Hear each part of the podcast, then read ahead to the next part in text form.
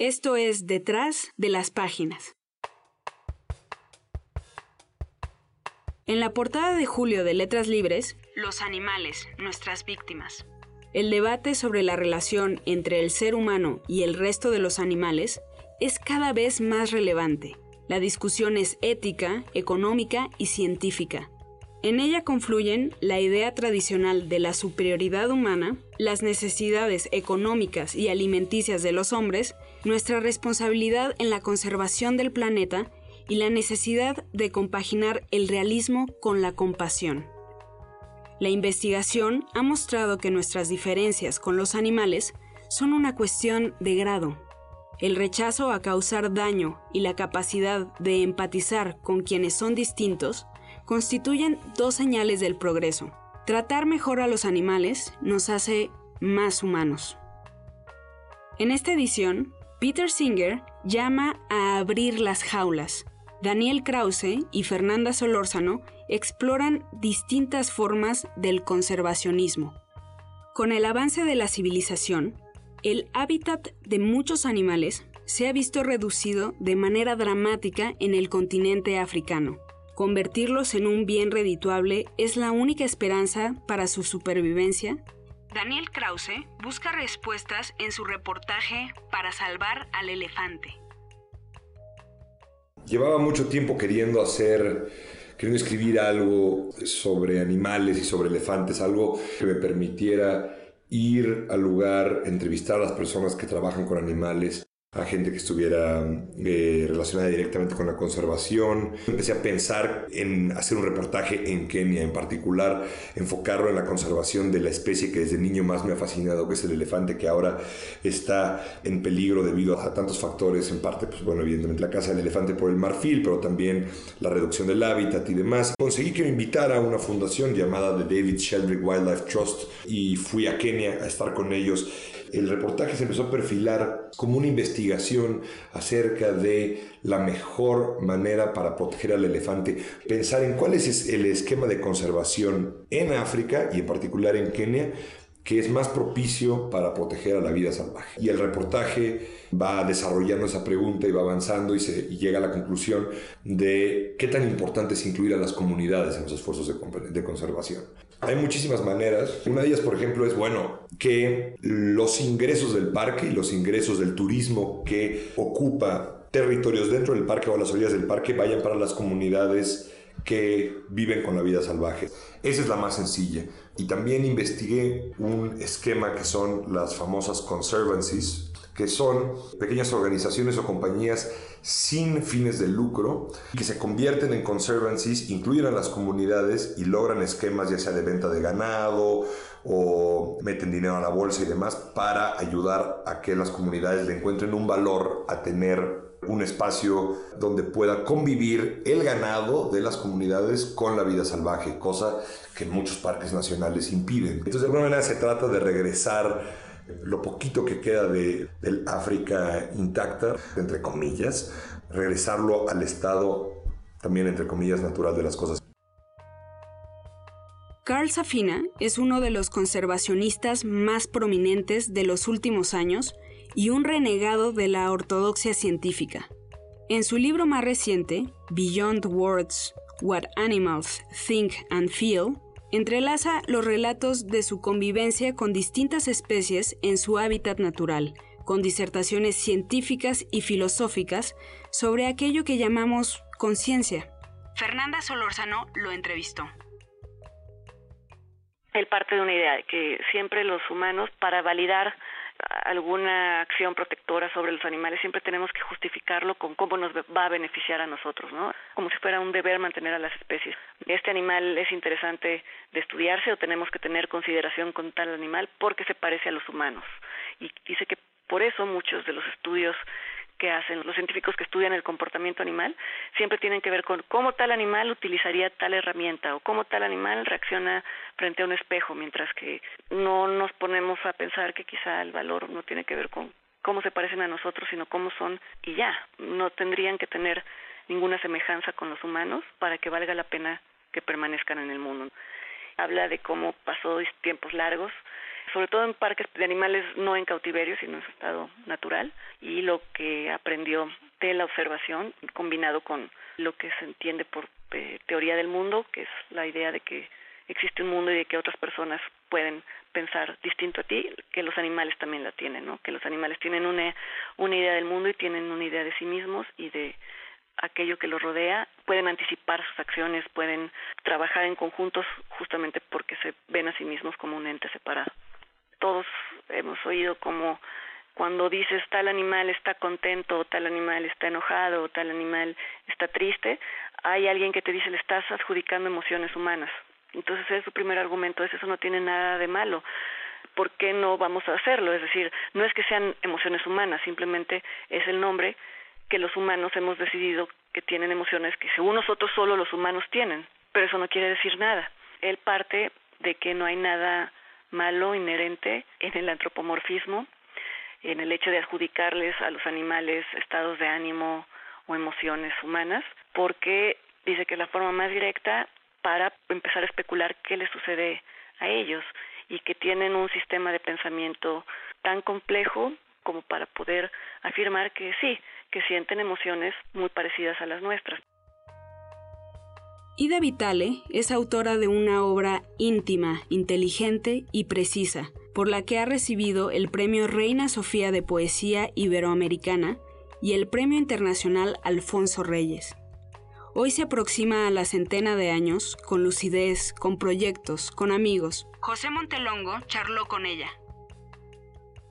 Yo pienso que está entre los más grandes poetas vivos de, la lengua española, una poeta con una obra muy amplia y al mismo tiempo selecta, una poeta que encontró su voz muy pronto, que se alejó de eh, ismos y de tendencias populares o muy visitadas por la poesía sentimental su poesía tiene la virtud de poner una especie de atención cariñosa al, al mundo que, que nos rodea.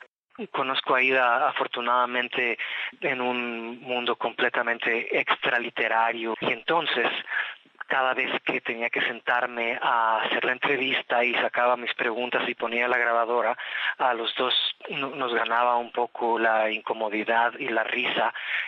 Me gustó leer una especie de, bestiario que ha ido apareciendo en su obra, donde hay un interés cada vez mayor a los animales y a, las plantas.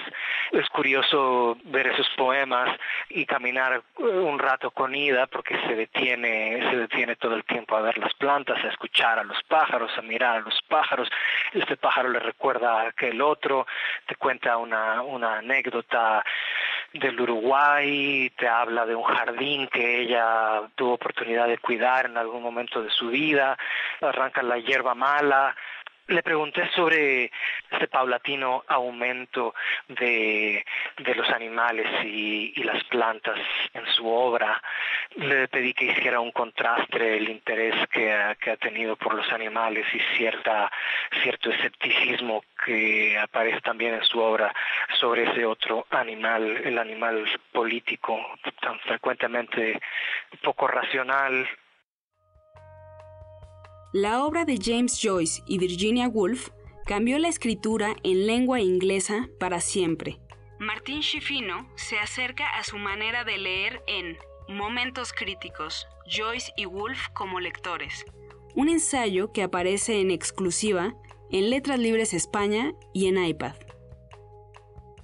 Los escritores cuando leen a sus pares se justifican un poco a sí mismos y tienen intereses creados en aquello que leen. A veces esto se ve a nivel estilístico, cuando un escritor escribe a la manera de aquellos escritores que le gustan, o, más bien se reconoce en los escritores que le gustan, pero hay también una, dimensión, yo diría, mm, más amplia, que tiene que ver con la visión del escritor y aquello que rescata en sus precursores, que lo llevan a tener un diálogo que afecta a, las, a los temas y a las formas de tratarlos y a la visión que expresan los escritores. En Joyce y en Wolf esto es muy interesante porque los dos se encuentran en un momento de grandes cambios en la historia de la, de la narrativa y sus lecturas y las interpretaciones que hacen de los escritores que a ellos los, los provocan forman parte de estos cambios. En el caso de Joyce es muy notorio su diálogo con Ibsen y en el libro de escritos críticos que justamente acaba de publicarse, em, hay dos ensayos también muy interesantes sobre Defoe y Dickens. Em, lo particular de estos dos ensayos es que rescatan aspectos de estos escritores que después se ven en la obra del propio Joyce. Wolf tiene una, relación más eh, compleja quizás con sus influencias y con los autores que reseña. Ella fue una reseñista profesional que siempre durante toda su carrera revisó continuamente la tradición inglesa y las, tradiciones extranjeras que empezaban a llegar en traducción a, la lengua inglesa. Y acá lo que se ve es un doble juego con toda la historia de la literatura inglesa que ella conocía perfectamente y con eh, la literatura rusa en particular que abre un campo que ella sentía que faltaba en la tradición inglesa y que es el que va a explorar después en sus novelas.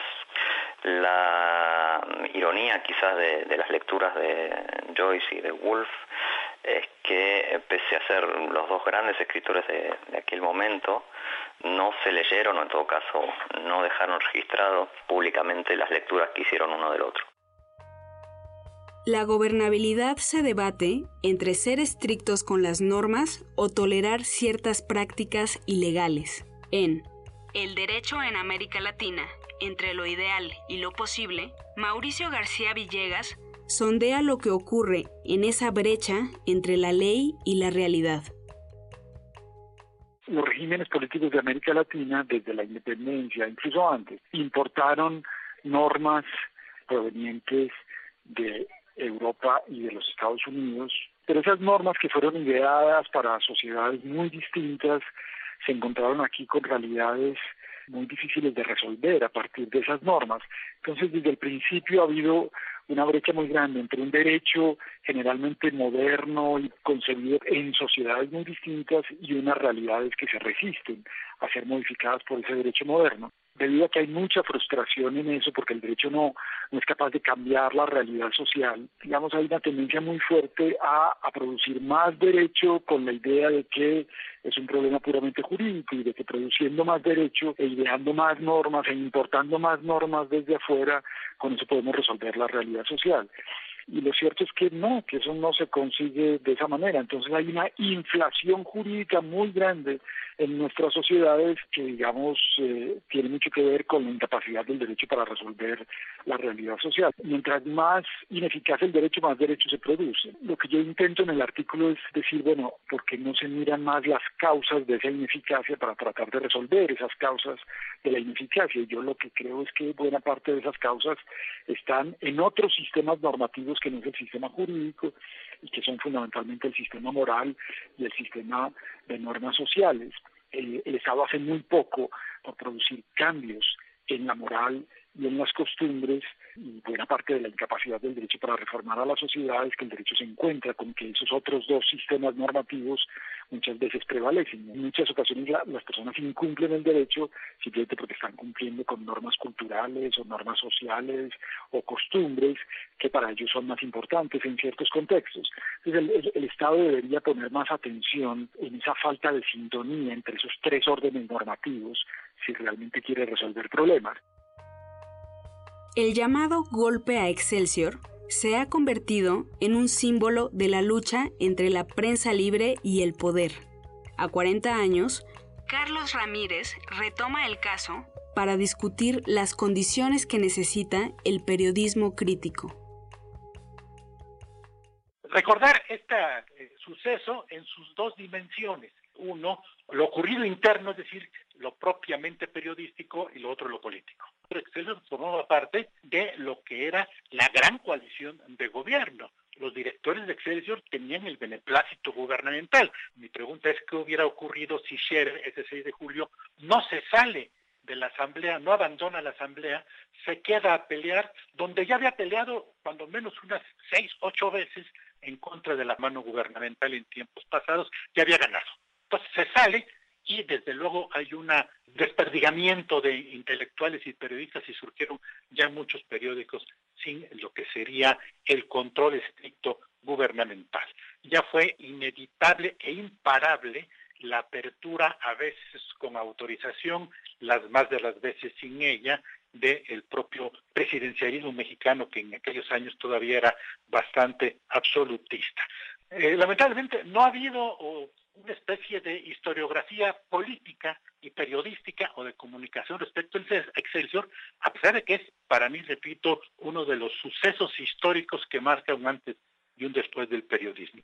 Vale la pena hacer este recordatorio. Hoy vemos los periódicos tan plagados de crítica y podemos decir que eso no hubiera ocurrido sin lo que pasó en Excelsior de 1968, allá por agosto en que se toma la dirección, a julio del 76 en que abandona el periódico Funda Proceso y allí encuentra los últimos años de su práctica periodística.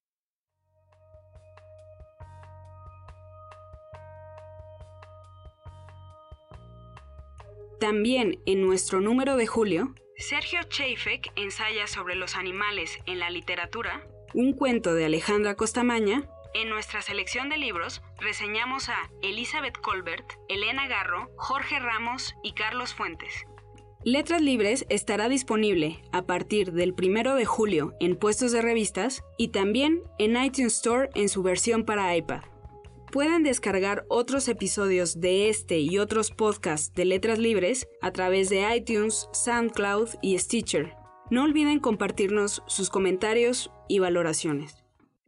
Esperamos que disfruten este número.